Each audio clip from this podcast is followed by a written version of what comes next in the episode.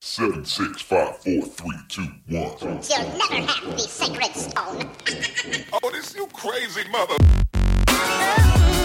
Hier ist der OMT Podcast mit brandneuem Stoff für eure Online-Marketing-Dröhnung zwischendurch. Heute mit dem OMT-Gründer Mario Jung.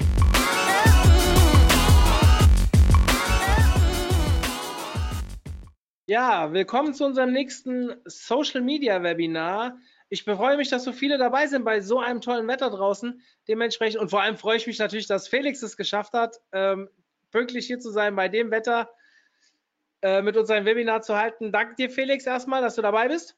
Gerne, gerne. Und ja, wir haben als Thema ein Social Media Basics Webinar mit dem Hintergrund, ihr kennt ja unsere Themenwelten, ich habe das auch schon mal angekündigt, dass wir so ein Webinar halten werden. Und wir haben auch eine Social Media Themenwelt, auf der es sehr, sehr viel ja, Anfragen gibt, ob man nicht ein bisschen was Grundlegenderes auch mal anbieten könnte. Und euer Wille ist natürlich unser Befehl und dementsprechend, oder euer Wunsch ist unser Befehl. Und deswegen habe ich Felix angesprochen, der für mich, so wie kein anderer, für das Thema Social Media steht, ob er nicht Bock hat, dieses Webinar auf die Beine zu stellen. Ihr könnt raten, innerhalb von zehn Minuten hat er zugesagt und ja, jetzt ist er da und wir haben das Webinar, wir werden es auch aufzeichnen, sodass ihr das im Nachgang auch schauen könnt und nochmal nacharbeiten könnt. Lieber Felix, die Bühne gehört dir und wenn ihr Fragen habt, einfach über den Chat und wir machen dann am Ende eine schöne QA-Session. In diesem Sinne, Felix, ich bin erst raus, ich komme später wieder. Ja, vielen Dank. Ja, wenn der Mario ruft, dann muss man natürlich auch springen, das ist ja völlig klar. Da sage ich natürlich gerne zu. Hallo zusammen, schön, dass ihr an diesem wunderbaren Montag äh, live Zeit gefunden habt, ähm, teilzunehmen. Und alle anderen, die ihr euch die Aufzeichnung anguckt, schämt euch, dass ihr nicht dabei wart. Nein, schön, dass ihr auch dabei seid, ähm, wann immer ihr euch das hier auch anschaut. Wir haben ein Webinar vor uns mit, ja, ich habe es mal Social Media Basics genannt. Das sind aber alles so Dinge, die noch auf einen zukommen können, die man also drauf haben sollte oder mit denen man sich beschäftigen sollte, wenn man Social Media Marketing macht. Das sind nicht alle, es gibt noch viel, viel, viel mehr. Ich habe jetzt mal sieben, sieben, äh, sieben Themenbereiche rausgepickt, in denen man sich ein bisschen auskennen sollte oder die eben die tägliche Arbeit ein bisschen betreffen. Und auch ganz konkret ein paar Dinge, die man in diesen Themenbereichen sich angucken sollte.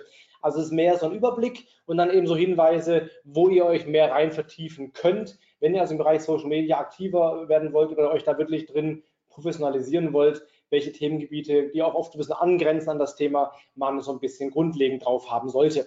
Also ein Basic-Webinar mit einigen Tipps auch konkret, was ihr tun könnt und tun solltet. Ähm, zu mir ganz kurz, mein Name ist Felix Beilharz. Ich kann nicht weiterklicken, doch. Ich mache ähm, Social Media Marketing jetzt auch schon seit irgendwie vielen Jahren, Online-Marketing seit äh, 17, fast 17 Jahren, bin also fast volljährig im Online-Marketing und Social Media so seit ungefähr ja, 2000 ging das los, 2009 ungefähr ging das los, als Facebook größer wurde, kamen die ersten Kundenanfragen rein. Also ich habe in der Agentur gearbeitet eine ganze Weile und mich dann 2011 selbstständig gemacht und mache seitdem eben auch viele Seminare, viele Vorträge, Workshops, Inhouse-Beratung äh, etc. Habe dazu auch acht Bücher geschrieben und bin auf, allen, auf fast allen Konferenzen auch unterwegs als Speaker. Seit letztem Jahr auch zum ersten Mal beim OMT. Ähm, war jahrelang angefragt von Mario, habe nie Zeit gehabt, weil ich mal im Urlaub war zu der Zeit. Und letztes Jahr zum ersten Mal hat es funktioniert, dieses Jahr auch wieder. Also wenn wir uns auf dem OMT sehen, freue ich mich auf euch und wenn ihr mich ansprecht, äh, sehr gerne, freue ich mich drauf. Jo, das reicht auch schon zu mir.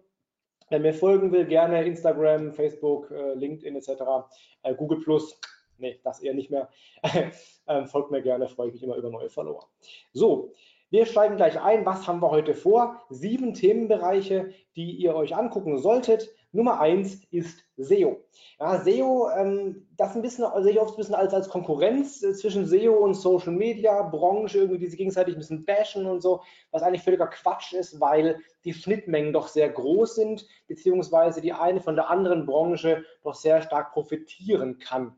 Ja, und ich habe euch mal so drei Dinge mitgebracht, ähm, die eben Überschneidungen sind oder die ihr im Bereich SEO drauf haben solltet, um Social Media nachher besser zu machen. Warum solltet ihr SEO-Skills haben? Drei, drei, drei, drei Gründe, wie gesagt. Erstens, deine Blogpost, dein eigener Content kann besser ranken bei Google und Co., wenn du dich mit SEO ein bisschen auskennst. Das heißt, du kriegst eben über deine normale Social-Reichweite hinaus noch weitere Reichweite eben über Suchmaschinen. Also, das, also deswegen sollte man schon ein bisschen grundlegende SEO-Kenntnisse haben. Aber auch deine Social-Media-Kanäle selber können bei Google etc. ranken, also Bing, Yahoo und so weiter, Yandex, äh, auch die können ranken und dementsprechend eben deine Brandreichweite vergrößern. Und drittens eben viele SEO-Skills, die man so lernt im, im, im, Rahmen des SEOs, kann man auch in den Social-Media-Kanälen selber einsetzen. Dann noch ein paar Tipps nachher, wie das aussehen kann, wie also ihr ähm, zum Beispiel bei YouTube besser ranken könnt. Das sind drei Bereiche, die äh, SEO-Schnittmengen haben, beziehungsweise wo man von SEO-Kenntnissen profitieren kann. Ähm, SEO ist im Wesentlichen ganz stark vereinfacht in drei Bereiche einzuordnen in der Regel. Und zwar haben wir einmal, egal wo wir uns aufhalten, On-Site-Signale, das ist bei Google eben das typische On-Page-Optimierung.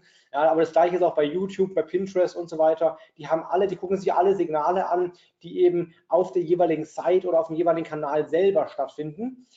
Dazu kommen in der Regel auch Off-Site-Signale. Das hat Google damals erfunden sozusagen. Die haben als allererste äh, gesagt, dass sie sich Links angucken als Off-Page-Signal, ähm, als Ranking-Signal, das eben nicht auf der eigenen Seite liegt, sondern extern irgendwo liegt. Ja, weil nur On-Site, nur On-Page war eben leicht zu manipulieren und Off-Site, also Links einzubeziehen, war eben dann plötzlich eine bessere Methode, um da ähm, äh, ja, stärkere Ranking-Signale und ein verlässlicheres Ranking hinzukriegen. Was fast alle Kanäle auch machen mittlerweile, ist eben User-Signale einzubeziehen. Das macht Google relativ stark so mittlerweile. Wie genau ist sehr umstritten, aber Google macht das definitiv, dass User-Signale eine Rolle spielen. Aber das ist eben auch bei YouTube, bei Facebook und so weiter ebenfalls der Fall. Also auch da könnt ihr davon profitieren, wenn ihr die User ähm, dazu kriegt, dass sie entsprechend positiv mit den Beiträgen interagieren. Also die grundlegenden SEO-Faktoren sind eigentlich in fast allen Netzwerken relativ ähnlich. Ja fast alle haben On-Site-Merkmale, wie zum Beispiel den Page-Title oder den Text eines jeweiligen Beitrags. Fast alle haben irgendwelche Off-Site-Signale, Einbettungen, Verlinkungen und so weiter. Und fast alle haben irgendwelche User-Signale, äh, die dann herangezogen werden für das jeweilige Ranking. So, Nummer eins, deine Blogbeiträge bei Google. Ja, da kann man ganz klassisch eben mit SEO-Maßnahmen, die man so von Google eben so kennt, vorgehen. Und Blogs haben durchaus das Potenzial, recht gut zu ranken. Ja, ist auch umstritten, ob Blogs also die beste Methode sind oder nicht, um besser zu ranken. Aber es ist zumindest mal eine Methode. Und wenn ich schon einen Blog habe, aus anderen Gründen, eben aus Social-Reichweite-Gründen, dann auf jeden Fall macht es Sinn, auch äh, da klassische SEO für zu machen man muss nicht zwingend jeden Blogbeitrag mit SEO im Hinterkopf irgendwie machen. Viele Beiträge sollen einfach viral werden oder sollen sich in der Zielgruppe gut verbreiten und sollen gar nicht bei Google ranken. Aber gerade solche grundlegenden Beiträge, so Evergreen-Beiträge, Fundamentals, ja, Sachen, die wirklich so ein Thema erklären oder die einfach auch zeitlos sind, die, da macht es eben durchaus Sinn, dass sie auch bei Google besser auffindbar sind. Und da muss ich mich ein bisschen an das klassische SEO äh, halten habe ich mal ein paar Faktoren mitgebracht, die man so aus dem klassischen SEO kennt, die ihr auch beachten solltet, wenn ihr eben Blogposts oder andere Knowledge-Themen oder Content auf eurer Webseite produziert, äh, mit denen ihr dann SEO, äh, euer Ranking bei Google steigern könnt. Das ist zum einen eben die typischen On-Page-Merkmale. Heißt immer noch klassisch, dass es sinnvoll ist, wenn das Keyword vorkommt. Ja, das Keyword, nach dem Kunden suchen oder nach Leute suchen, wenn das im Titel vorkommt zum Beispiel oder in Überschriften vorkommt, Zwischenüberschriften vorkommt und auch eben im Fließtext vorkommt, das braucht Google mittlerweile nicht mehr zwingend. Also Google rankt mittlerweile auch Artikel und auch Seiten und Blogbeiträge zu einem Keyword, wenn das Keyword gar nicht vorkommt. Ja, das gibt es immer häufiger mittlerweile, dass Google eben selber lernt, was der User eigentlich meint und entsprechend auch andere Sachen rankt, die dazu passen. Aber es ist immer noch leichter für Google, eine Seite zu ranken, wenn das Keyword drin vorkommt. Also habt keine Scheu davor, das Keyword auch mehrfach wiederholt gerne ähm, auftauchen zu lassen. Nummer zwei ist das Thema Snippet-Optimierung. Da würde ich mich ein bisschen mit beschäftigen. Da geht es vor allem darum, eben bei Google ähm, äh, ja, interessanter auszusehen, wie auch immer. Das heißt, eine gute Meta-Description zu haben, einen guten Titel zu haben, der ansprechend ist, ja, der, der zum Klicken verleitet und dann weitere Elemente drin zu haben, wie eben hier steht schema.org. Hier sind mal ein paar Beispiele auf der rechten Seite. Das hier ist einmal ein, ein FAQ-Markup, ist jetzt ganz neu bei Google, erst vor ein paar Wochen eingeführt worden. Da kann ich also häufige Fragen direkt im Snippet anzeigen und damit halt deutlich mehr auffallen. Achtung, das kann die Klicks auf die Seite reduzieren. Ja, also wenn ich da schon alles verrate quasi, dann wird eben die Klickrate sinken, der Traffic also auch sinken. Aber wenn ich es clever anstelle, habe ich erstmal mehr Sichtbarkeit, also ich habe mehr Fläche im Google Index und zweitens eben auch nachher mehr Klicks, wenn ich nicht alles verrate, was hier ähm, die Fragen auslösen. Oder auch diese Sterne, die wir hier sehen, das ist eben auch eine Form der Snippet-Optimierung. Also das sind auch Schema-Org-Markups, die Rating- oder Review-Markups, mit denen kann ich eben solche Sterne bei Google reinkriegen. Das sind alles so kleine Methoden, mit denen man das Snippet auffälliger gestalten kann. Ja, es gibt auch eine ganze Reihe an Sonderzeichen, die Google zulässt im Titel und in der Beschreibung, um da wieder aufzufallen. Einfach ein, ein gescheites, auffälliges Snippet zu haben, ist für einen Blogbeitrag auf jeden Fall sehr, sehr sinnvoll.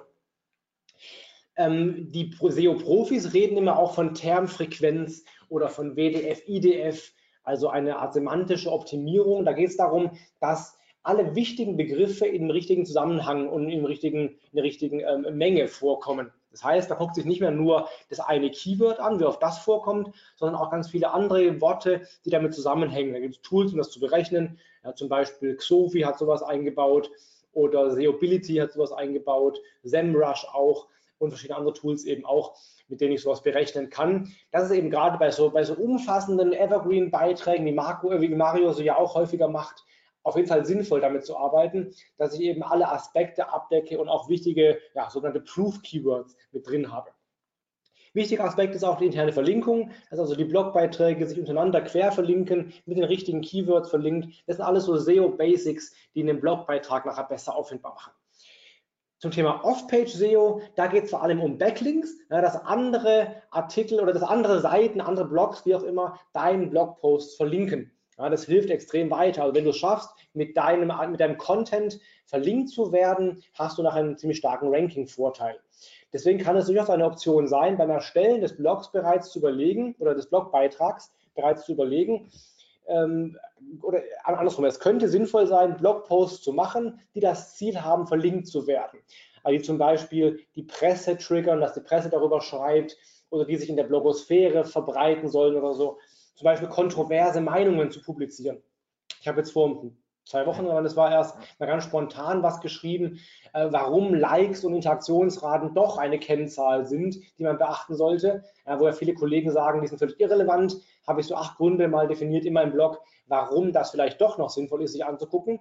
Und das wurde eben von drei, vier anderen Blogs dann verlinkt, also auch von größeren Blogs, weil das Thema eben dann weiterging in der, in der, in der Blogosphäre oder in der Branche, hat mir eben einige starke Backlinks eingebracht, die jetzt eben auch mein Google-Ranking zukünftig äh, verbessern können. Darüber hinaus gehen wir davon aus, zumindest mal anhand von Google-Patenten, dass Google auch sogenannte Mentions beachtet. Das heißt, reine Erwähnungen deines Namens oder deines Blognamens, auch wenn die nicht verlinkt sind. Ja, auch das, wenn du das schaffst, dass halt in anderen Blogs über dich gesprochen wird, auch das kann eben dazu führen, dass dein Ranking bei Google steigt oder du einfach wichtiger wirst für Google, dass deine Marke bei Google wichtiger wird. Das sind so die typischen äh, Oldschool-SEO-Sachen, die einfach schon lange da sind. Relativ neu ist eben auch das Thema User-Signale, zum Beispiel die Klickrate bei Google kann das Ranking irgendwie beeinflussen in gewisser Weise. Zumindest kann es den Google-Bot trainieren, dass er eben besser versteht, wie deine Seite einzuordnen ist. Das heißt, ein gutes Snippet wieder hier, guter Titel, gute Beschreibung, auffällige Darstellung kann eben diese Klick Klickrate verstärken. Und auch die Absprungrate würde ich eben versuchen zu minimieren. Wir nennen es auch die Back-to-SERP-Rate, also die Rate, wie viel, wie viel Prozent der Leute von Google, äh, von der Webseite zurückspringen zu Google. Wenn die gering ist, ist es eben ein gutes Signal für Google. Deswegen zum Beispiel YouTube-Video einbinden oder Frage-Antwort-Beiträge, Sachen, die oder einfach Inhaltselemente, die die Verweildauer erhöhen können, können diese Rate eben reduzieren. Also dieses klassische SEO kannst du sehr gut übertragen auf Blogbeiträge, damit die bei Google nachher besser auffindbar sind. Nummer zwei, ich würde mir angucken, wie kriege ich es hin, dass meine Blog, äh, meine, meine eigenen Social Media Kanäle bei Google besser ranken. Ja, auch das soll auch äh, funktionieren, denn Google rankt auch so Kanäle wie zum Beispiel eine Pinterest-Seite, ein Twitter-Kanal und so weiter auch relativ prominent. Vor allem, wenn jemand deine Brand, deinen Namen direkt sucht. Und da ist so das Ziel vor allem, dass wenn jemand deinen Namen sucht, ein richtig gutes Bild entsteht. Ja, die Amis sagen dazu, own your brand. Also wenn jemand nach deinem Firmennamen sucht, dann sollen eben alles deine Beiträge, deine Kanäle sein und nicht irgendwelche anderen namensgleichen Sachen oder so. Die musst du entsprechend outranken mit deinen Kanälen. Das heißt, wenn du es schaffst, eben zum Beispiel deinen LinkedIn-Kanal, dein Slideshare und so weiter, alle auch bei Google hochzuschießen und hochzuschieben, dann wird eben immer mehr vom, vom Google Equity, wird deine, deine Marke sein und weniger Fremdmarken. Also guck dir an, ähm, wie deine eigene, deine eigene Marke bei Google aussieht, ob da entsprechend die Top 10 alle auf deine eigene Marke sind.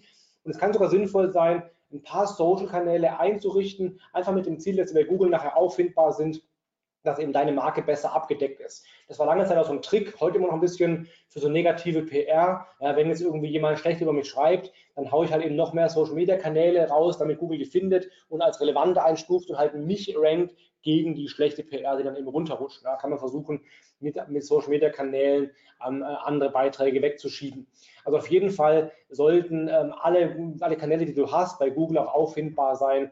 Das sind sie meistens, wenn sie entsprechend auch verlinkt sind von deiner eigenen Seite zum Beispiel und wenn sie genügend Content haben. Ja, ein leerer Kanal wird kaum auffindbar sein, aber wenn einige Beiträge drin sind, ein bisschen Leben drin ist, dann wird er meistens auch besser auffindbar sein.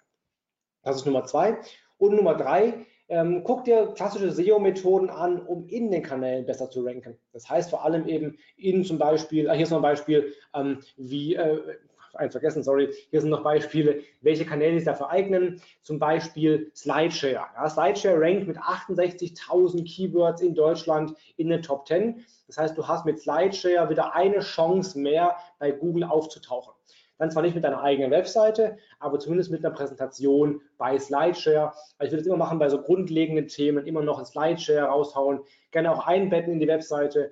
Und ich habe Fälle bei mir selber auch, wo auf Platz 2, 3 zum Beispiel ich ranke und dann einen Platz später meine Slideshare-Präsentation, wo also Doppelranking quasi ist von, von meiner Marke.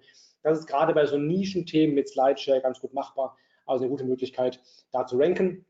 Daneben gibt es auch noch zum Beispiel, klar, äh, Pinterest. Ja. Pinterest rankt bei Google sehr, sehr gut, gerade auch in der Bildersuche, aber auch sonst. Fast eine halbe Million Keywords in google.de, die, äh, wo Pinterest-Seiten in den Top 10 sind. Auch da haben wir eben eine gute Chance, nochmal indirekte Reichweite zu erzeugen.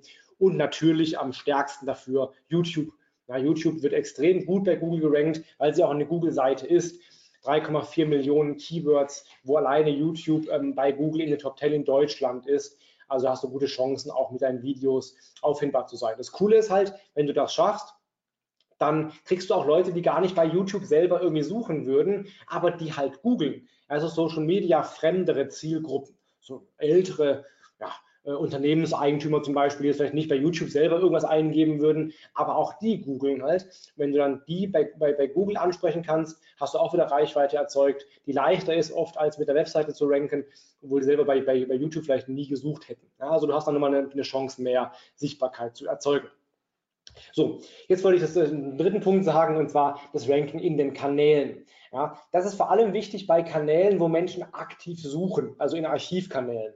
Bei Facebook eher weniger, weil da suchen Menschen vor allem nach Unternehmensnamen oder nach Personennamen, aber weniger nach Inhalten. Ja. Aber bei YouTube ist es eben extrem stark der Fall. Gab es mal so eine Zahl, ich glaube, jeder dritte äh, View bei YouTube findet über die Suche statt. Also sehr, sehr stark ähm, spielt da die Suchfunktion eine Rolle, wenn es was um Views und neue Abonnenten und so äh, geht. Und genauso auch Pinterest ist auch eine Art Suchmaschine, ein Archiv, wo Menschen eben nach Inhalten suchen. Instagram auch ein bisschen, nicht ganz so krass, aber auch deutlich mittlerweile mehr als früher. Von daher bei solchen Archivkanälen, aber auch bei Business-Netzwerken macht es auf jeden Fall Sinn, die Auffindbarkeit zu erhöhen. Das Witzige ist, dass da bei vielen Kanälen so ein bisschen spammige Methoden wie Keyword-Stuffing immer noch funktionieren. Aber wenn du zum Beispiel bei, bei YouTube dein Keyword irgendwie x-mal in die Beschreibung reinhaust, was man auf der Webseite schon lange nicht mehr machen würde, kann es immer noch helfen, deine Videos bei, bei YouTube besser auffindbar zu machen. Also sowas kann immer noch gut, gut funktionieren, was bei Google selber schon lange nicht mehr funktioniert. Also da kann man ruhig auch ein bisschen härter vorgehen als ähm, auf der eigenen Webseite. Auf fast allen Seiten ist wichtig, den Titel, die Beschreibung und Tags. Ja, das gilt für YouTube, das gilt für Pinterest und so weiter, dass man eine gescheite Beschreibung hat und womöglich auch einen Titel hat mit dem Keyword oder mit den Keywords jemals, hilft auf jeden Fall im Ranking. Im Beispiel mal bei YouTube. Ich habe bei mir zum Beispiel, ich ranke für Facebook-Profil ähm, äh, in, der, äh, Suche bei YouTube auf 1 oder 2, das schwankt ein bisschen. Und es bringt mir jetzt tatsächlich pro Monat ca. 2000 Views ein, schon seit zwei Jahren. Also relativ gute ähm, Ergebnisse, weil es eben für die Suche optimiert ist. Ihr könnt mal nachlesen, wenn ihr wollt, in Ruhe in der Präsentation, was da alles eine Rolle spielt. Ich will nicht alles durchgehen, nur so ein bisschen als Beispiel. Ähm, die Watchtime spielt eine Rolle. Also über Title und so weiter hinaus spielt die Watchtime eine Rolle. Das heißt, je länger Leute das Video angucken, desto höhere Chancen hast du auch, ähm, äh, in der Suche auffindbar zu sein. Deswegen ist es auch durchaus eine, eine, ein Geheimtipp quasi, längere Videos zu erstellen, weil die halt höhere Watchtime haben können und deswegen auch besser gefunden werden können. Also da gilt sowohl die absolute Watchtime als auch relativ, weil zum Beispiel die Absprungrate auch eine Rolle spielt. Ja, wenn Leute eben kurz ein paar Sekunden gucken und dann wieder abspringen, dann wird das eben sich aufs Ranking auch negativ auswirken. Dementsprechend macht es Sinn, ähm, die Videos so zu gestalten, dass Menschen eben im Video drin bleiben. Ja, wie man oft sieht, so schnelle, schnelle Schnitte und eben auch am Anfang direkt ein Teaser, was alles kommen wird und so, dass Leute eben Bock haben, auch länger drin zu bleiben im Video. Ähm, die Keywords einbauen, völlig klar. Der Kanal spielt eine große Rolle. Also wenn der schon ein bisschen älter ist zum Beispiel, wenn der häufiges, äh, häufige Video-Uploads hat, wenn der Engagement kriegt, Abonnenten und so, das spielt eine große Rolle. Ähnlich wie die Website bei Google, die Domain bei Google, ist hier eben der Kanal, der die, die, die Rolle spielt, der den Trust erhöht und der auch das Ranking der Videos verbessert. Und eins noch ganz wichtig, ein gutes Video-Thumbnail drin zu haben, das eben sofort Leute anspricht und Menschen Bock haben, drauf zu klicken, weil sie neugierig werden, macht extrem viel Sinn, weil das auch die, die Klickrate und entsprechend auch das Ranking bei, bei YouTube eben erhöht. Der Rest eben ein bisschen zum Nachlesen oder auf, äh, euch da ein bisschen schlau zu machen. Google danach, YouTube SEO, findet ihr einige Artikel dazu. Auf jeden Fall ein wichtiger Punkt, den man sich angucken sollte.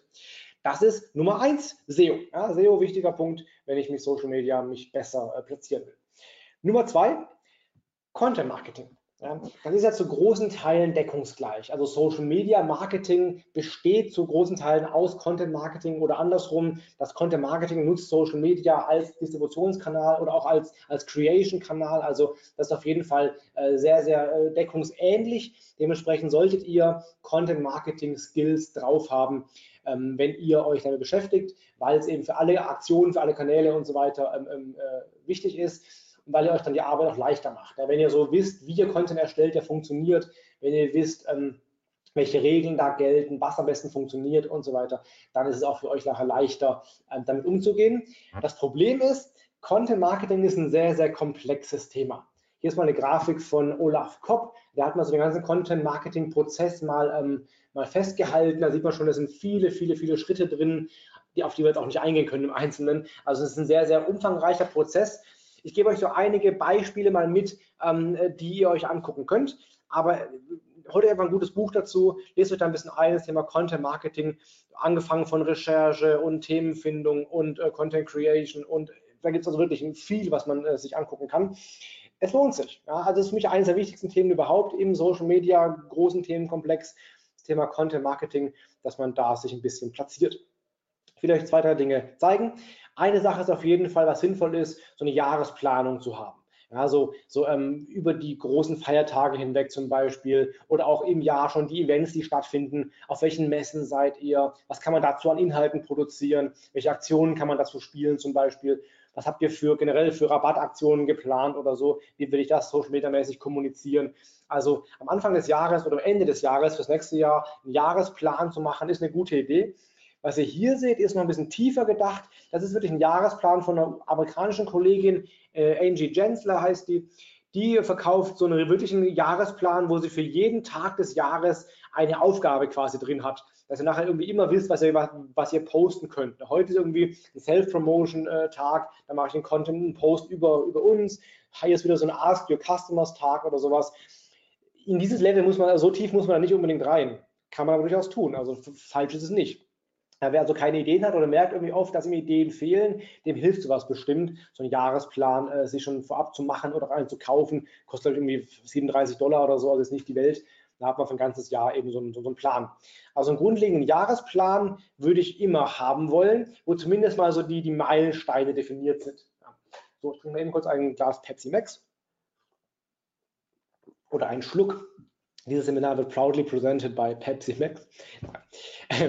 ähm, was viele auch machen im Bereich Content Marketing im Social Web ist, auf so typische, ja, so spaßige Jahrestage zu setzen. Das ist jetzt nicht mehr die allerkreativste Sache oder auch nicht mehr irgendwie der ganz heiße Scheiß, aber durchaus machbar. Ja, sowas wie der Weltnudeltag oder so. Ich habe mir mal ein Beispiel mitgebracht vom Weltorgasmustag. Ja, sehr, sehr schöner Post, ein sehr kreativer Post der BVG in Berlin ganz nett gemacht. Wenn ihr sowas macht, würde ich dazu raten, dass es zumindest auch auf die Marke einzahlt. Und das tut es ja hier, weil ja ein Produkt quasi zu sehen ist und die Farbwelt eben zu sehen ist und es sich auch in die gesamte Content-Strategie auch einfügt, ähm, der, der BVG. Aber einfach nur irgendwie, hey, Weltnudeltag, äh, wir essen auch gerne Nudeln oder so, das ist irgendwie äh, low.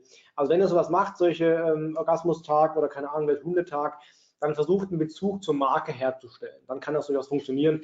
Einfach krampfhaft jeden Tag mitzunehmen, ist relativ ja, arm.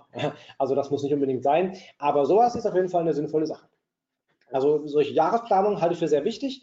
Nummer zwei, was ihr tun solltet, ist euch zu überlegen, wie ihr regelmäßige Content-Reihen produzieren könnt. Also Serien, aus denen ihr dann schöpfen könnt.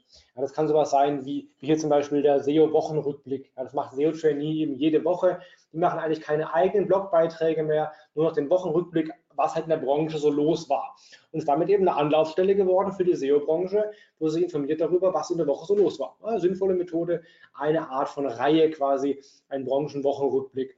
Oder hier Oracle macht immer so Love My Job, wo dann ähm, Mitarbeiter zeigen, warum sie so wahnsinnig gerne bei Oracle arbeiten. Ja. Auch also im Bereich Employer Branding eine Content-Reihe. Denkt darüber nach, was bei euch funktioniert. Ja, so eine Zahl der Woche vielleicht, äh, Zitat des Monats, keine Ahnung. Also regelmäßige Sachen machen erstens die Arbeit leichter, weil ihr wisst, in welche Richtung ihr denken müsst und eben nicht so völlig aus dem Blauen heraus Inhalte erstellen müsst. Und zweitens, es ist auch ein Argument, dass Leute euch eher folgen. Ja, weil sie wissen, okay, jetzt gab es hier irgendwie einen sehr coolen Tipp, aber die machen ja jede Woche einen so einen Tipp, also folge ich denen, um die Tipps zu kriegen quasi. Also das kann ein Argument sein, warum ich jemandem folgen soll. Ist ja eh so die, die Kernfrage, die ihr beantworten solltet, wenn ihr Follower aufbauen wollt oder die, die Community eben vergrößern wollt, ist so eine Kernfrage, warum soll mir jemand folgen? Ja, einfach nur, weil wir da sind, folgt uns keiner. Dafür sind wir nicht cool genug oder nicht, nicht irgendwie nicht äh, äh Lifestyle-Brand-mäßig genug in der Regel, müssen irgendwas liefern, also irgendeinen Mehrwert bringen. Und solche regelmäßigen ähm, äh, Reihen kann auf jeden Fall ein Argument sein, warum mir jemand folgen soll. Wer das sehr intensiv macht, ist zum Beispiel Christian Solmecke bei YouTube. Ja, der hat immer solche, ich glaube, jede Woche vier verschiedene Reihen. Einmal Challenge WBS, wo man ihm, eben ihn herausfordern kann mit möglichst vielen Fragen innerhalb von drei Minuten. Macht er jede Woche, glaube ich, zweimal. Dann gibt es sowas wie irgendwie Ask WBS, wo man auch wieder Fragen stellen kann. Dann gibt es, keine Ahnung, irgendwie juristische Facts und sowas. Also immer so Reihen, wo, wo Leute wissen, okay, am Montagabend 18 Uhr kommt wieder ein Video zu dem und dem Thema. Also solche regelmäßigen Reihen zu machen, ist eine gute Möglichkeit, ähm, Content Marketing im Social Web zu betreiben. Letzter Tipp dazu ist ähm, Content Recycling. Ja, auch eine, eine Unterform quasi oder eine, eine, eine Methode des Content, des Content Marketings ja, im Social Web, hier zum Beispiel, das war ein Blogbeitrag von Wright. Die haben ähm, eine Serie gemacht mit sieben, sieben Blogposts oder acht damals, glaube ich, sogar acht Blogposts zu jedem, äh, immer von einem Experten geschrieben zum Thema Online-Shops. Jetzt haben sie halt acht Blogbeiträge, die sehr wertvoll sind, sehr hochwertig sind, sehr gut sind, aber die im Netz vor sich hin gammeln quasi im Blog und die dann immer ins Archiv rutschen nach und nach. Also ist die Frage, was kann man daraus machen? ähm, zum Beispiel wie hier ein E-Book. Da haben sie ein E-Book draus gemacht, also acht Blogbeträge zusammengefasst als PDF. Schon haben sie ein wertvolles E-Book, das Menschen sich eben entsprechend runterladen können gegen Adresseingabe. Content Recycling oder auch Content Repurposing genannt, ähm, besteht aus drei Kernfragen. Nummer eins ist, wie kann ich das noch aufbereiten? Ja, ich habe also einen Content, kann ich den noch irgendwie anders aufbereiten für meine Follower. Zum Beispiel, ich war bei ähm, äh, der Kräuter im Podcast vor zwei Jahren, oder wann das war, drei, drei Jahre schon her. Und ähm, der hat den, die, die Podcast-Aufnahme eben gefilmt, um daraus nachher bei, bei, YouTube ein Video zu machen. Also hat er Podcast plus Video. Ja? Oder andersrum, der Podcast wird zur Audiospur, äh, sorry, das Video wird zur Audiospur äh, als, als Podcast. Das wäre so ein Beispiel ähm, für Content, ähm, ja, äh, Aufbereitung ja, oder hier eben acht Blogbeiträge, wie noch aufbereiten, naja, als E-Book eben anderes Format. Eine Kernfrage. Die zweite ist, wo kann ich es noch äh, publizieren? Ja, zum Beispiel YouTube-Video auch bei IGTV ja, oder bei Vimeo zum Beispiel. Oder was ich mache zum Beispiel, wenn ich einen Artikel geschrieben habe irgendwo, den haue ich auch bei Xing, bin ja Xing-Insider, auch noch bei Xing raus für eine andere Zielgruppe quasi oder einen Xing-Beitrag haue ich auch bei LinkedIn vielleicht raus. Also wo kann man ihn noch aufbereiten? Was ich nicht tun würde aus SEO-Gründen ist, eigene Blogbeiträge eins zu eins auch woanders veröffentlichen. Das eher nicht, doppelter Content-Problem und so. Aber sonst ähm, wenn ein Artikel zum Beispiel offline erschienen ist, in einem Printmagazin oder so, den auch noch bei Xing oder bei LinkedIn oder so als Artikel rauszuhauen, da ist zum Beispiel so eine Idee, einen Content nochmal neu ähm, äh, im anderen Kanal aufzubereiten. Und die dritte Frage ist, für wen noch? Ja, also zum Beispiel, du hast einen Artikel gemacht, irgendwie elf Tipps für Ärzte oder so, kann man es auch noch für, keine Ahnung, Physiotherapeuten aufbereiten oder Chiropraktiker oder so. Oder Content, der für Polizisten gemacht ist, auch noch für Rettungskräfte und für Feuerwehrleute, je nachdem. Also kann man mit weniger, mit weniger Arbeit den Content ein bisschen tweaken, um ihn halt neu äh, aufzubereiten an andere Zielgruppen. Das sind ein bisschen so die Tricks im Content Marketing, die ihr euch angucken könnt. Aber mein Rat, wie gesagt, geht ein bisschen tiefer rein. Content Marketing ist eine der wesentlichen Fähigkeiten für Social Media und Marketer überhaupt. Das ist Nummer zwei. Nummer drei, habe ich noch Zeit? Ja, ein bisschen geht noch. Ähm, Psychologie ja, und Kommunikation insgesamt. Das hilft euch extrem weiter, wenn ihr ein bisschen versteht, wie Menschen so ticken und was Menschen dazu bringt, zu handeln in jedem Bereich. Also es erleichtert erstmal die Content-Erstellung, weil ihr halt wisst auch wieder, welche Richtung ihr denken solltet oder was ihr eben machen könnt konkret. Es gibt auf jeden Fall bessere Interaktionsraten und auch oft bessere Conversion-Raten. Also wenn ihr irgendwie einen Shop habt oder so oder auch was verkaufen wollt online, werdet ihr auf mhm. jeden Fall äh, besser konvertieren, wenn ihr euch ein bisschen damit beschäftigt, wie Menschen so ticken und auch generell ja, mehr Reichweite, mehr Fans, zufriedenere Kunden, glücklichere Kunden, die es weiterreichen und besseres Leben insgesamt. Ich habe euch äh, mal ein paar Trigger mitgebracht, die psychologisch gut funktionieren. Das sind jetzt nur ein paar. Es gibt noch viel, viel, viel mehr. Habe ich auch ein E-Book zugeschrieben mit so 37 verschiedenen Methoden. Wer das mal sehen will, 37hacks.de. Ähm, da sind auch einige davon drin, noch ein paar mehr. Das sind nur ein paar Beispiele, psychologische Dinge, die im Kopf passieren, die uns dazu bringen, entweder was zu teilen ja, oder, äh, keine Ahnung, zu, äh, zu liken, zu kommentieren, diesen Drang auslösen, zu kommentieren. Das sind oft zurückzuführen auf solche Sachen hier. Dazu mal ein paar Beispiele zu. Ein paar davon habe ich ein paar Beispiele mitgebracht. Nicht zu allem würde den Rahmen sprengen, aber ein paar davon gucken wir uns mal näher an. Nostalgie zum Beispiel. Sehr, sehr wirkungsvolle Methode. Nostalgie ähm, ist ein Gefühl, was in uns drin entsteht, wenn wir an früher denken. Ja, früher war eh alles besser, so früher Trademark, ja, da war alles besser, ähm, die gute alte Zeit. Und ähm, das bringt Menschen oft dazu, dass sie dann entsprechend jemanden drin markieren in so einem Beitrag oder einfach auch äh, das, das, das teilen und liken und kommentieren wollen, weil sie es witzig finden. Das zum Beispiel hier.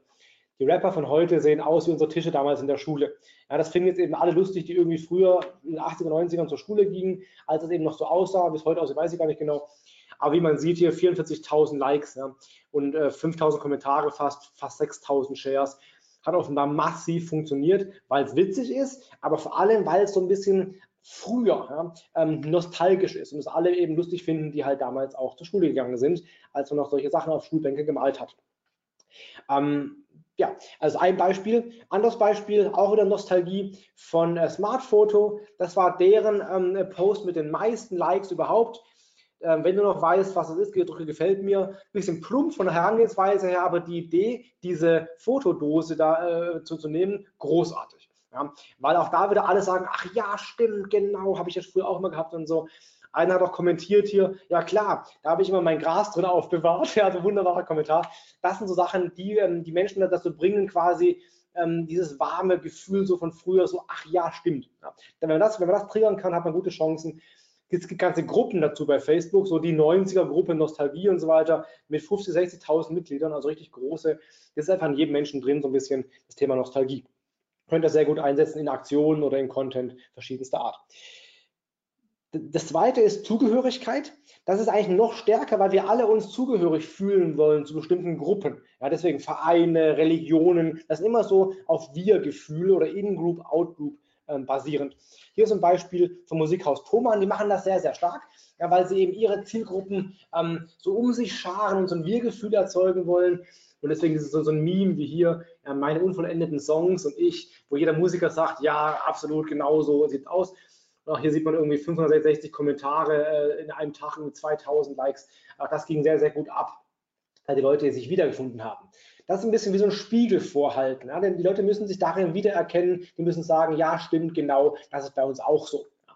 Das ist, ähm, da gibt es ganze Kampagnen, die darauf basieren, Guckt euch mal die Männergrippe-Kampagne an, die basiert genau darauf, dass sie eben so ein Wir-Gefühl erzeugen, dass die Frauen sagen, genau, mein Mann ist auch so ein Jammerlappen und die Männer sagen, nein, wir sterben wirklich, wenn wir die Grippe haben. Genau darauf basiert es eigentlich komplett die ganze, die ganze Kampagne. Drittes Beispiel, Polarisierung. Ja, du kannst sehr gut, äh, wenn du äh, dich, dich traust, ähm, bestimmte Themen anzugreifen oder auch Menschengruppen anzugreifen, wie Mario Barth-Fans hier oder so, oder sogar Mario Barth anzugreifen. Auch das kann sehr, sehr stark äh, ganz hohe Interaktionsraten und Virals ähm, produzieren. Da gibt es x Beispiele für. Das sind meistens so die am meisten geteilten Beiträge, wenn ich mich traue, so ein bisschen irgendjemanden von Kopf zu, zu stoßen. Ja. Äh, liegt nicht jedem, aber wenn, wenn, man das kann, polarisieren, provo provozieren, ähm, auf jeden Fall eine Möglichkeit, die funktioniert. Ähm, noch ein Beispiel, Schadenfreude. Ja, auch bei Sixt, als der Maaßen damals befördert wurde, trotz seiner Eskapaden, äh, gab es bei Sixt diesen Beitrag hier und der hatte eben äh, 45.000 Likes produziert und ist fast 8.000 Mal geshared worden, weil es so eine gewisse Schadenfreude irgendwie auch produziert. Es ist ein aktuelles Thema, also News-Tracking-Ansatz, aber auch ein bisschen so mit so einem spöttischen äh, Hinterton oder Unterton machen die auch sehr viel und das klappt auch sehr, sehr gut. Also Schadenfreude ist eine der Emotionen, die wir alle irgendwie in uns tragen und äh, wollen wir es nicht zugeben, aber irgendwie ist es doch schön zu sehen, wenn es anderen irgendwie, wenn die auch mal irgendwie straucheln. Ja. Also das ist was, was man auch ganz, ganz, ganz, ganz gut spielen kann.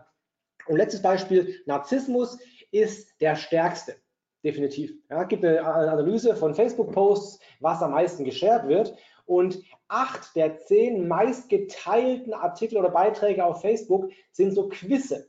Ja, wo, wo dann herauskommt irgendwie, du bist unter den 0,3 Prozent der schlauesten Menschen, zeig seinen Freunden so in der Art. Also die so ein bisschen das Ego triggern, das sind die stärksten Beiträge. Hier zum Beispiel hat die Elke was geteilt, ein Beitrag von psychologische Fakten, Hand aufs Herz. Wer hat alles, kein Thermix und kann trotzdem kochen? Also ich kann kochen, guck ja, auch ohne Gerät das soll so ein bisschen, ja, da fühlt man sich gut einfach, ja, dass man irgendwie äh, das gar nicht braucht oder so und trotzdem toll ist. Und dann, das teilen Menschen eben massiv. Also es ist ein bisschen so auf, aufs Ego, ja, dass Menschen sich gut fühlen. Wenn ihr es schafft, dass eure Kunden sich gut fühlen beim Lesen eurer Posts, habt ihr eine sehr viel höhere Chance auf Interaktionen und auch auf Conversions logischerweise, als wenn ihr nur immer über euch redet. Mein Lieblingsbeispiel dafür ist tatsächlich das hier. Das war absolut grandios. Das hier. Ja weil sie eben sehr, sehr stark Narzissmus triggern, aber eben nicht, den, nicht die Menschen selber, sondern die Katzenbesitzer, dass sie sagen, meine Katze ist die aller, allerschönste und jeder muss sie sehen. Ja, die verlosen eben auf Facebook ähm, den Platz äh, die, auf der Packung der Katzenzungen und deine Katze kann das neue Katzenmodel werden. Ähm, großartig, ne? weil jeder Katzenbesitzer ja glaubt, seine Katze ist die schönste und ähm, die hat es verdient, quasi da drauf zu sein am Ende waren es 166.000 Kommentare unter diesem Beitrag, also eine riesengroße Reichweite, weitestgehend organisch. Ja, wir haben am Anfang ein bisschen gepusht per Ads, aber dann ging es halt massiv viral, allein fast 3000 Shares. Also die Reichweite war enorm für sehr, sehr wenig Einsatz, weil sie genau das triggert eben dieses, ähm, äh, dieses Prinzip, dieses Narzissmus-Prinzip. Ich bin der Schönste und in dem Fall meine Katze ist die Schönste. Instagram basiert da komplett drauf. Ja. Der am meisten genutzte Hashtag auf Instagram ist der Hashtag Me, also ich, ja, Selfies. Äh, darum geht es ja bei ganzen Influencern und so, die ja nur von die Selfies posten. Das ist immer dieses Narzissmus-Thema.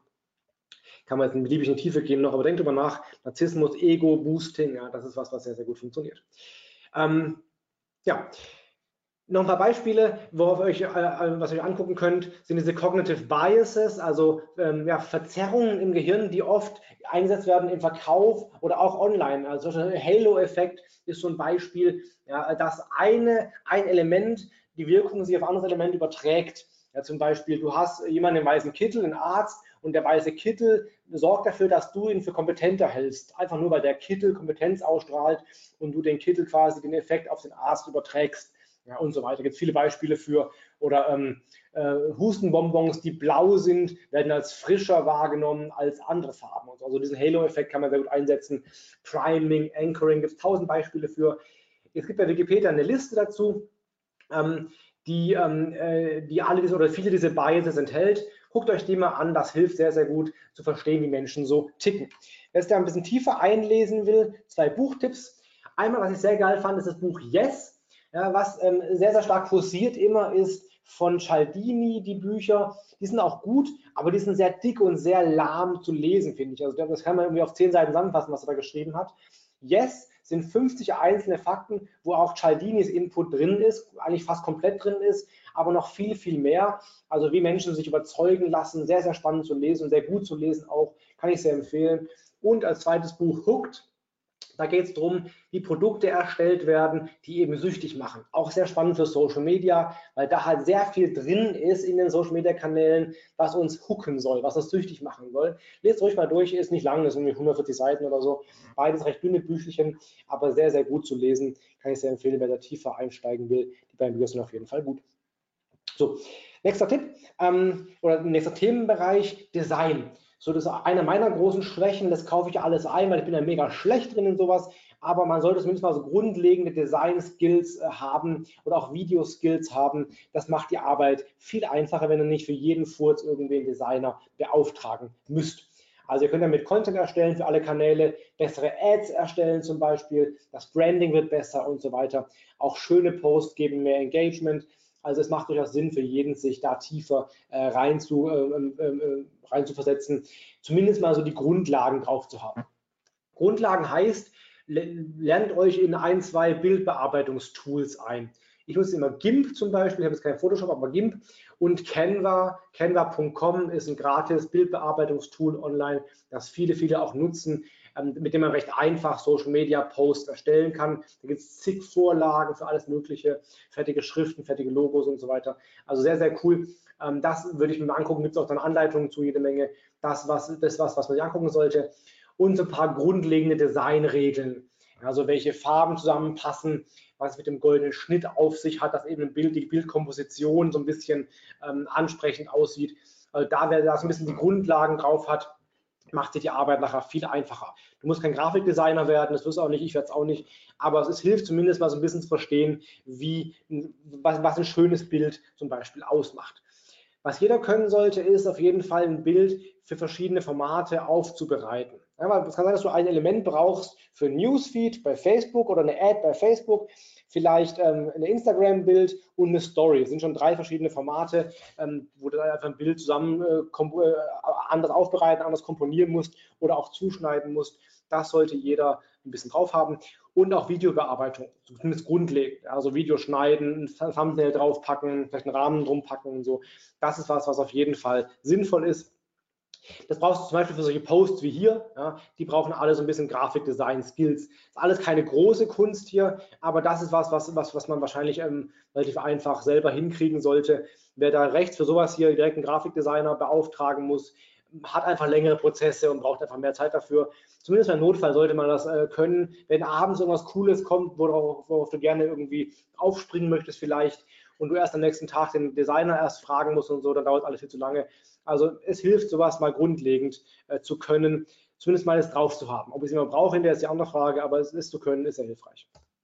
Oder auch für so YouTube-Thumbnails. Ja, wie schon vorhin gesagt, die helfen sehr, sehr stark bei der Klickrate, auch bei der View-Rate hinterher. Also ein gutes Thumbnail drin zu haben, dass die Videos einfach auffallen in der Suche, macht extrem viel Sinn. Auch dafür kann man sich ja Vorlagen anlegen, aber die mal selbst erstellen zu können, ist sehr hilfreich, wenn man da nicht jedes Mal einen Grafikdesigner für heranziehen muss oder auch Open Graph Bilder, also die Open Graph Images, dass man da so einfache Bilder äh, gut erstellen kann, zurechtschneiden kann oder auch ein bisschen Text draufknallen kann. Ähm, das ist sehr, sehr hilfreich, dass ich dann meine Blogbeiträge oder Webseite auch entsprechend socialiger und schöner oder sharebarer ähm, äh, einrichten kann. Und klar, gilt vor allem für Ads. Für Ads brauche ich auch mehrere Versionen. Da wirst du meistens einen Grafiker wahrscheinlich haben wollen für, aber auch da so eine einfache Ad, die ist relativ einfach zu erstellen. Eine einfache Ad einfach zum Austesten, auch für AB-Tests und so. Wer das selbst machen kann oder wer sich Vorlagen machen lässt vom Grafikdesigner und die nachher entsprechend bearbeitet, macht es nachher viel einfacher. So, Video genauso. Gibt ja viele Videoformate, die man mittlerweile posten kann. Ja, oft sind so eine Mischung aus Bild- und Textvideo, die ganz gut funktionieren. Oder auch solche Videos, wo zum Beispiel hier so ein Rahmen außen rumläuft, ja, dass, dass die, die, Zuschauer sehen, ähm, wie weit noch ist oder wie lange das Video noch geht. Das, was übrigens auch deutlich für die Videoverweildauer, äh, die Videoverweildauer steigert, diese Minutenvideos, wo dann ein Rahmen mitläuft oder eine Uhr mitläuft oder so. Solche einfachen Videobearbeitungsmöglichkeiten äh, sind auf jeden Fall sinnvoll oder auch hier so einen Text draufzulegen und so. Da würde ich jetzt ungern jedes Mal einen Grafikdesigner für heranziehen. Tools dafür kennen wir, schon gesagt. Ich nutze ganz gerne Snapseed, das ist eine App, sehr, sehr geil, um Videos, um Bilder zu bearbeiten. Ähm, eine Art Photoshop quasi im App-Format, sehr, sehr cool. und InShot. Ähm, da würde ich die Paid-Version empfehlen, die kostet wenige Euro, lohnt sich aber auf jeden Fall. Sehr, sehr gut, um zum Beispiel Grafiken zu bearbeiten, Videos zu bearbeiten, Collagen zu erstellen und so weiter. Es gibt einige Tools auch für so ähm, für Stories, Storymaker zum Beispiel oder Unfold, in denen ich Stories bearbeiten kann. GIMP, wie gesagt, als gratis äh, Bildbearbeitungstool. Und was ich selber auch nutze, ist wave.video. Das ist ein online-basiertes Video-Tool, auch sehr schön mit vielen, vielen Vorlagen und Stockmaterial drin und so. Gibt schon kostenlos, aber dann halt nur in geringerer Auflösung oder für, glaube ich, 8 Euro oder was im Monat irgendwie dann in Full HD. Also auf jeden Fall auch eine Möglichkeit, ähm, relativ einfach Videos bearbeiten zu können und sich coole Social-Videos zu machen, ohne jedes Mal einen Grafiker oder einen Videoschnittmeister irgendwie heranziehen zu müssen. So. Das ist dann Nummer 5. Recht. Ja, ein Bereich, der jeden betrifft, der Social Media macht und auch jeder mal früher oder später damit äh, zu tun haben wird. Da, du kannst aber die Risiken minimieren, wenn du grundsätzlich weißt, worauf du rechtlich achten solltest. Kannst vor allem Abmahnungen reduzieren oder auch vermeiden, größere Klagen und so weiter. Also es gibt ein paar Bereiche im, im Bereich Social Media, die sehr eng mit Recht verbunden sind oder wo sehr große rechtliche Risiken bestehen, wo du einfach dich ein bisschen mal grundlegend mit auskennen äh, solltest. Ein Beispiel dafür, Urheberrecht. Ja, hier zum Beispiel hat einer, ein Kollege, hat ein Bild von, von Sixt ähm, genommen und nicht geteilt, sondern neu hochgeladen, selber gepostet. Ja, klarer Verstoß gegen Urheberrecht. Da wird jetzt Sixt nichts groß gegen machen, weil die sich freuen über noch mehr Reichweite natürlich für ihre Marke, aber prinzipiell nicht erlaubt. Ja, es muss einfach wissen, dass ich ein Risiko eingehe, wenn ich Inhalte eben selber neu hochlade statt sie zu teilen. Es gibt auch sehr viele Grau, Grauzonen, Graubereiche und so weiter. Aber das ist was, wo ich mich mal äh, grob informieren würde oder grob einlesen würde. Der Bereich ähm, Urheberrechte, was muss ich da beachten, damit ich nicht irgendwie in eine Falle gerate. Ist vor allem bei Fotos ein großes Thema. Ja, Fotos haben ein sehr, sehr hohes Risiko ähm, nach Abmahnung oder auch nach Lizenzgebührforderungen, nach, auch nach Jahren noch teilweise. Aber darauf zu achten, dass ich da entsprechend keine Urheberrechte verletze, ist auf jeden Fall ein wichtiger Punkt, den ich ähm, mir angucken würde. Es gibt auch lange Beiträge zu von Rechtsanwälten, Plutte, äh, Schwenke und so weiter. Ähm, da findet ihr einiges im Netz zu. Genauso auch Markenrecht. Ja, hier ist ein Beispiel von True Fruits, die äh, wieder provozieren, eine Provokation, also ein Plakat gemacht haben, was auf Social Media mäßig sich sehr, sehr stark verbreitet hat, wo sie eben fremde Marken benutzen. Da muss man echt aufpassen. Ne? Also das ist eben ist ein Markenrechtsbenutzung oder Markenbenutzung, wo die wo sehr viele Graubereiche bestehen oder einfach auch Risiken bestehen, wann man oder wie man solche Marken benutzen darf in Postings. Da müsst ihr entweder einen Anwalt fragen dafür entsprechend oder einfach euch ein bisschen einlesen, am besten auch beides, ähm, damit ich nicht plötzlich Markenrechte verletze. Da gibt es halt viele, viele Graubereiche. Auch Six hat oft schwierige oder hatte oft Probleme mit solchen Persönlichkeitsrechten, ist ja quasi das Markenrecht für Personen. Auch da muss man aufpassen. Also, dass sich da ein bisschen einzulesen ins Markenrecht, die Grundlagen, ähm, auch sehr, sehr wichtig weil man darf vieles tun, aber längst nicht alles. Ja, und drittens, Datenschutz, ganz klar, betrifft viele Bereiche in Social Media, vor allem was Pixel angeht, was Custom Audience angeht, ähm, was man da alles machen darf oder wieso da die, die Grenzen sind oder wie ich da einfach sauberer vorgehen kann. Ja, Tracking auf der Webseite, im Blog und so weiter. Aber da gibt es viele, viele Sachen, die man sich mal angucken sollte. Vierter Bereich in dem Thema ist äh, Gewinnspiele. Ja, die haben oft ähm, äh, ja, Risiken. Hier zum Beispiel, das ist eh alles Fake hier auf der linken Seite, aber da fehlen zum Beispiel die Gewinnspielbedingungen. Ja, das heißt, das Gewinnspiel ist abmahnbar, das ist eindeutig illegal. Abgesehen davon, dass das Bild geklaut ist, dass es alles Fake ist hier, aber das wäre ein Abmahngrund, denn hier geht es nicht um die Facebook-Regeln irgendwie, man darf nicht teilen sagen oder so. Es geht darum, dass zum Beispiel nicht klar ist, wann das Gewinnspiel endet. Ja, oder wer, wer teilnehmen kann überhaupt, wer ist so teilnehmerberechtigt? Wie wird der Gewinner ausgelost? Wie wird der Gewinner äh, benachrichtigt? All sowas fehlt hier komplett, dementsprechend auch äh, schwierig.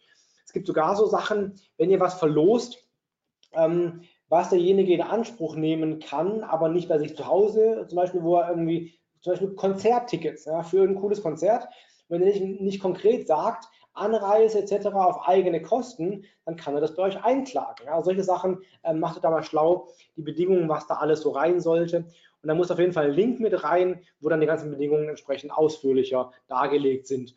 Ähm, es muss auch nicht unbedingt ein Enddatum sein, kann auch eine Endbedingung sein. Ja, wenn es 2019 von mir aus in Wiesbaden, in Marios Büro, äh, direkt vor der Haustür zum ersten Mal schneit, dann Ende des Gewinnspiels oder so, das wäre auch so eine Möglichkeit, halt eine klare Bedingung, die irgendwie nachprüfbar ist. Aber einfach nur zu sagen, wie hier, hey, teilt mal, dann könnt ihr gewinnen oder so, das rechtlich reicht nicht aus. Also gibt es viele Dinge, die man beachten sollte im rechtlichen Bereich. Ähm, das ist was, was jeder Social Media Verantwortliche sich mal zumindest grundlegend ähm, äh, aneignen sollte. Ein paar rechtliche Basics. So, Vorletztes Thema Networking. Es geht um euch persönlich eher, ja? dass ihr lernt, gescheit zu networken. Ähm, warum? Naja, viele Skills, viele, viele Fakten, viele Infos kriegt man halt einfach unter der Hand. Ja, ähm, die kriegt ihr gar nicht auf den großen Konferenzen unbedingt oder gar nicht irgendwie in Seminaren vielleicht, sondern eben beim Bier oder beim, bei, bei der Cola im Heimfall nach der Konferenz zum Beispiel oder in den Pausen oder so. Aber wenn ihr wisst, wen ihr ansprechen müsst, ähm, hilft es. Auch schnellere Informationen weil ich kriege halt über mein Netzwerk ständig Infos zugeschickt, proaktiv. Hey, guck mal, könnte für dich spannend sein oder so. Oder hey, hast du das schon gesehen oder so? Da muss ich gar nicht selber recherchieren. Ich kriege solche Sachen automatisch schon, weil das Netzwerk halt funktioniert. Ja, sowas funktioniert wunderbar.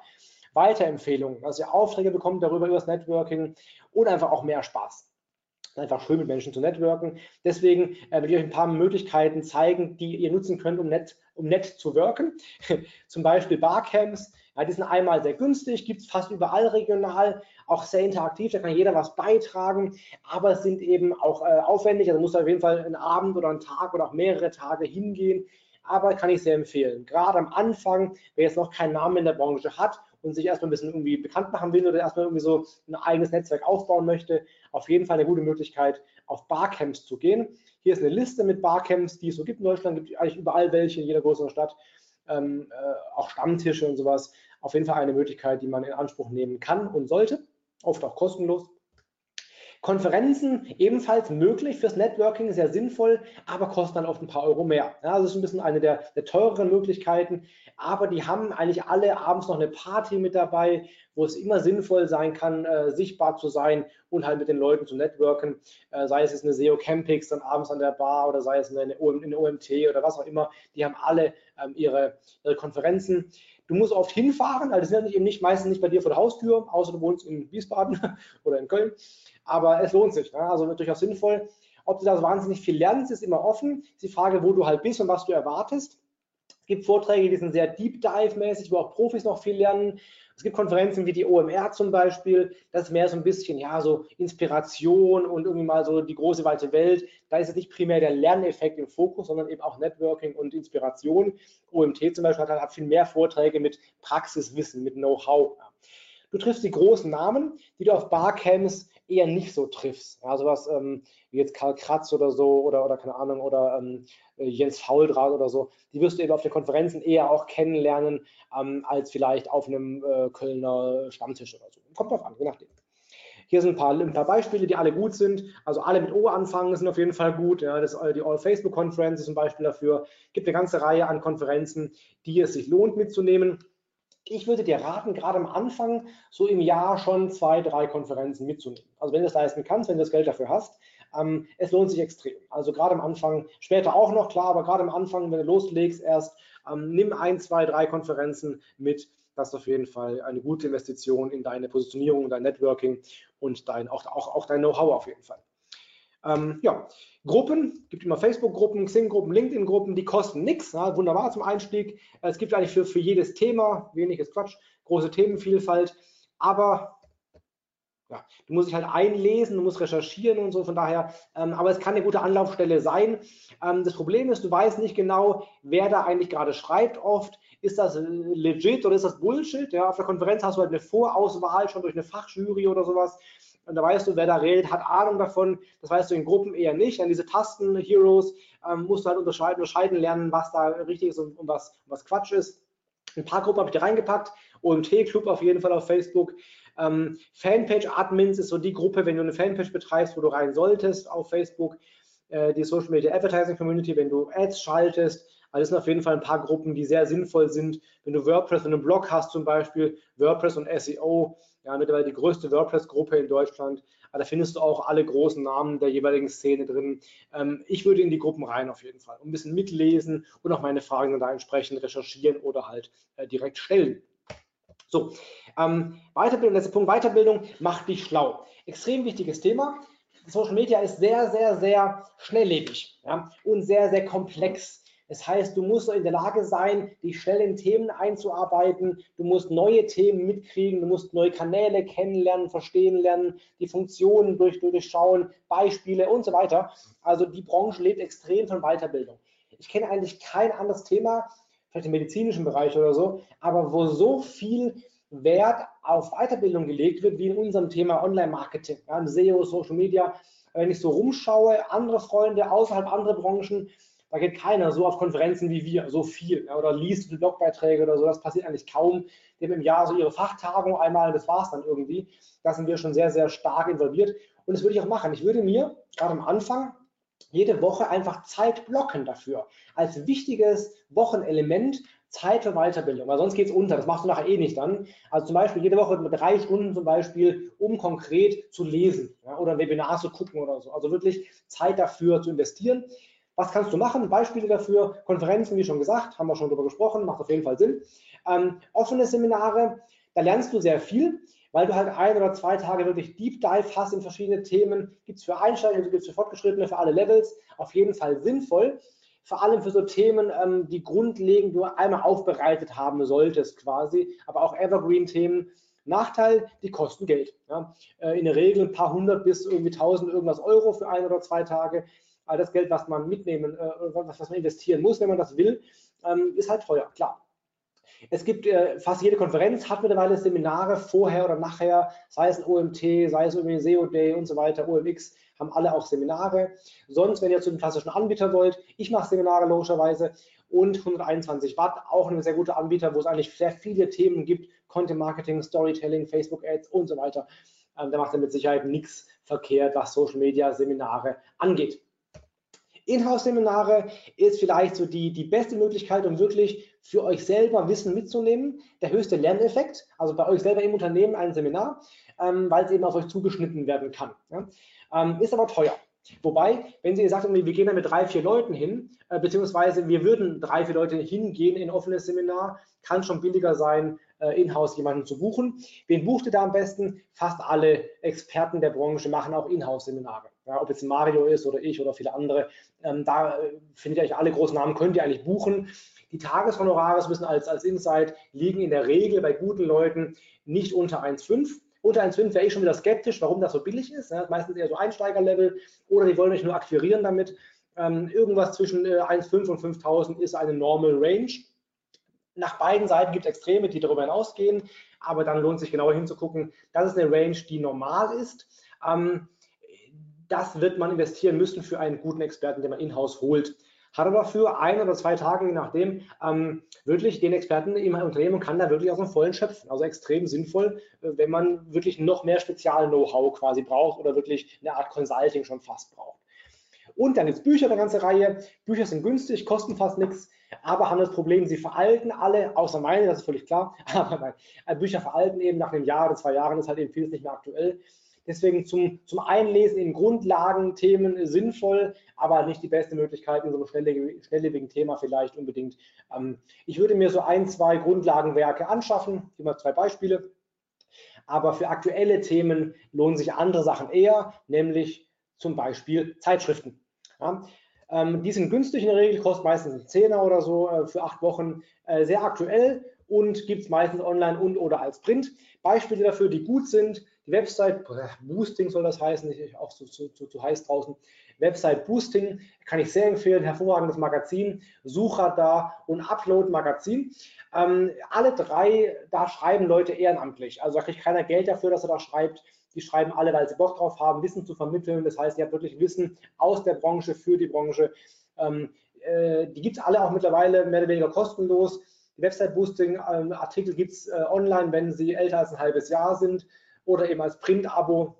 Sucher da gibt es auch Print-Abo oder online, äh, kostenlos als PDF. Die kosten, glaube ich, alle irgendwie 10 Euro. Ähm, das würde ich investieren. Also es macht wirklich sehr viel Sinn, davon ein oder zwei zu abonnieren oder zumindest online zu lesen. Ihr lernt da sehr, sehr viel und habt wirklich alle großen Namen der Branche, die euch quasi ins Gehirn reingucken lassen. Auf jeden Fall sinnvoll. So, ich bin fast durch. Äh, Blogs, Podcast, vielleicht die, die einfachste Quelle, online, kostenlos, äh, schnell breite Themenvielfalt, gibt zu allem Podcast, zu allem auch Blogs und eben sehr aktuell, weil ich halt auch wirklich zu, zu Themen jetzt sofort darauf eingehen kann. Ähm, aber meistens sind es keine allzu deep-divigen Artikel. Da ist ja meistens Seminar oder so deutlich besser. Aber das gibt auch durchaus Ausnahmen. Ähm, Beispiele, Thomas Futter bloggt sehr viel über Facebook, Ads Venture über Facebook Ads, Podcast von Social Media Nerds zum Beispiel. All Facebook hat einen sehr, sehr großen Blog, also ich finde eine ganze Reihe an Blogs, Marios Blog sowieso. Also das ist was, was ihr auf jeden Fall einplanen solltet, Zeit, die ihr mit Blogs verbringt. Jetzt kommt für mich die wichtigste Quelle der Weiterbildung, die ich euch unbedingt ans Herz legen würde, die jeder machen sollte, der Social Media Einsteiger ist und äh, tiefer ähm, einsteigen will, eigene Projekte. Stellt was eigenes auf die Beine. Ja, fast alle, die ich kenne, die irgendwie einen großen Namen haben mittlerweile, haben auch mit eigenen Sachen angefangen oder betreiben immer noch eigene Sachen. Das kostet euch in der Regel nichts oder sehr, sehr wenig. Ihr lernt dabei sehr viel, was funktioniert und auch wie es funktioniert. Ihr könnt damit sogar Geld verdienen, wenn es gut läuft. Also auf jeden Fall sinnvoll. Ja, es ist aufwendig, einen eigenen Blog zu betreiben oder sowas, einen eigenen YouTube-Channel. Aber ihr lernt wirklich sehr, sehr, sehr viel. Es ist fürs Networking gut, es ist fürs, für die Weiterbildung gut, es ist sogar für, für eigene Positionierung nachher gut. Also macht vielleicht eine eigene Facebook-Gruppe auf oder so, betreibt eine Fanpage. Ich würde mich nie trauen, einem Kunden, einem Kunden irgendwas zu, zu raten oder ihm zu beraten, was ich nicht vorher selber ausprobiert habe. Habe ich immer so gemacht, mache ich immer noch so heute. Also eigene Sachen zu betreiben, sind vielleicht die wertvollste Möglichkeit, sich zu, äh, weiterzubilden ähm, und Sachen eben zu testen und auszuprobieren. Das waren die sieben Tipps oder die sieben Bereiche, in die ihr euch rein vertiefen könnt oder solltet, wenn ihr Social Media in Zukunft besser machen wollt. Tipp Nummer acht, folgt mir auf Instagram oder abonniert meinen Newsletter, dann seid ihr immer auf dem Laufenden, was es bei mir so Neues gibt. Das ist mein Content erstmal. Euch vielen Dank fürs Zugucken und viel Spaß im Freibad jetzt oder was immer ihr tun wollt. Und wenn ihr Fragen habt, bin ich gerne für euch da.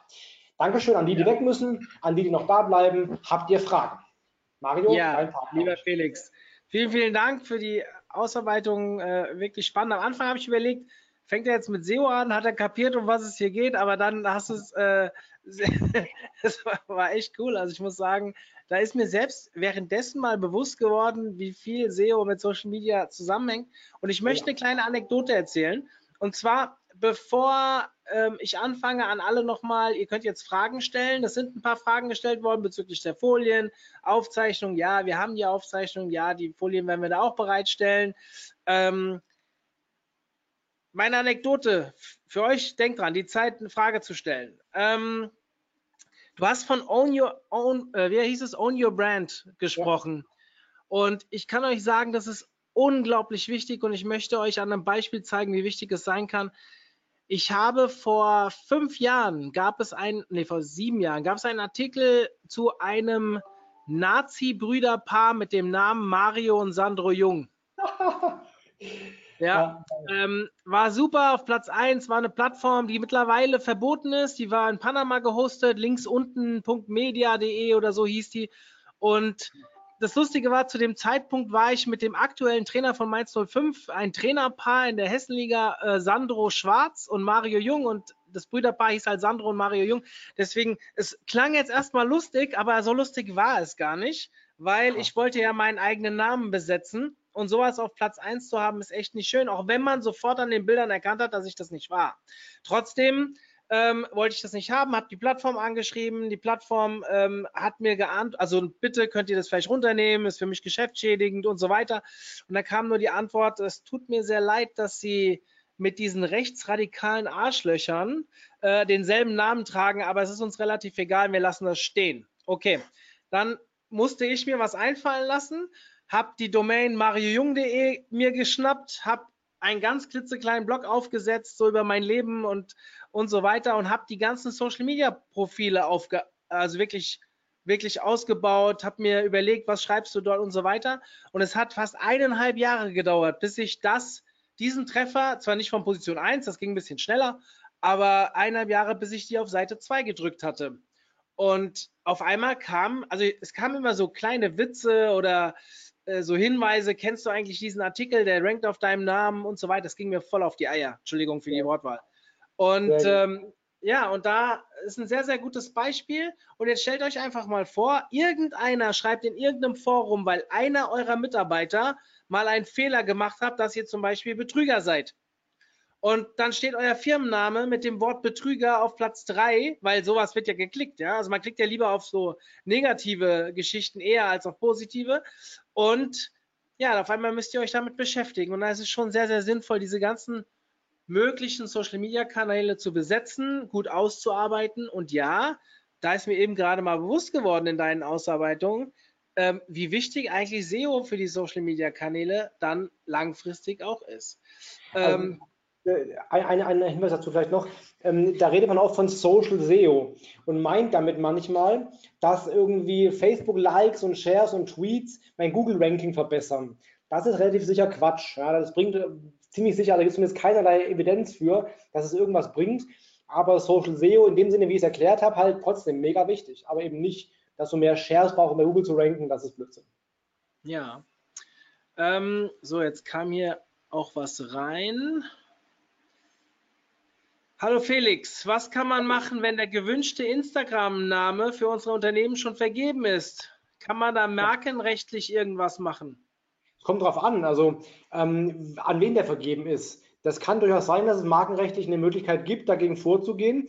Wenn aber zum Beispiel der andere auch so heißt oder so, ähm, dann wird das schwierig. Da kannst du versuchen, eine abzukaufen. Wenn das auch nicht geht, halt, wirst du in den sauren Apfel beißen müssen und einen eigenen äh, Kanal aufziehen mit irgendwie Official dahinter oder so oder DE dahinter oder so. Das hast du halt bei allen Marken, die irgendwie äh, häufige Begriffe sind, geht es dann eben nicht mehr, dass der Name schon schon weg ist. Ähm, markenrechtlich geht es in vielen Fällen, aber längst nicht immer leider, ja. Anwalt fragen. Ja, es ist auch wirklich, also wir haben ja auch die OMT.de mittlerweile mhm. als Domain, jetzt seit drei Jahren schon. Die war vorher von einer OMT GmbH, die im Dentalbereich ja. unterwegs war. Da ähm, war mit Einklagen, obwohl wir die Marke, die Wortschriftmarke für drei Bereiche haben, ähm, war keine Chance. Also wir mussten, die haben die Domain zum Glück nicht benutzt und wir konnten die überreden, aber es war ein langer Weg.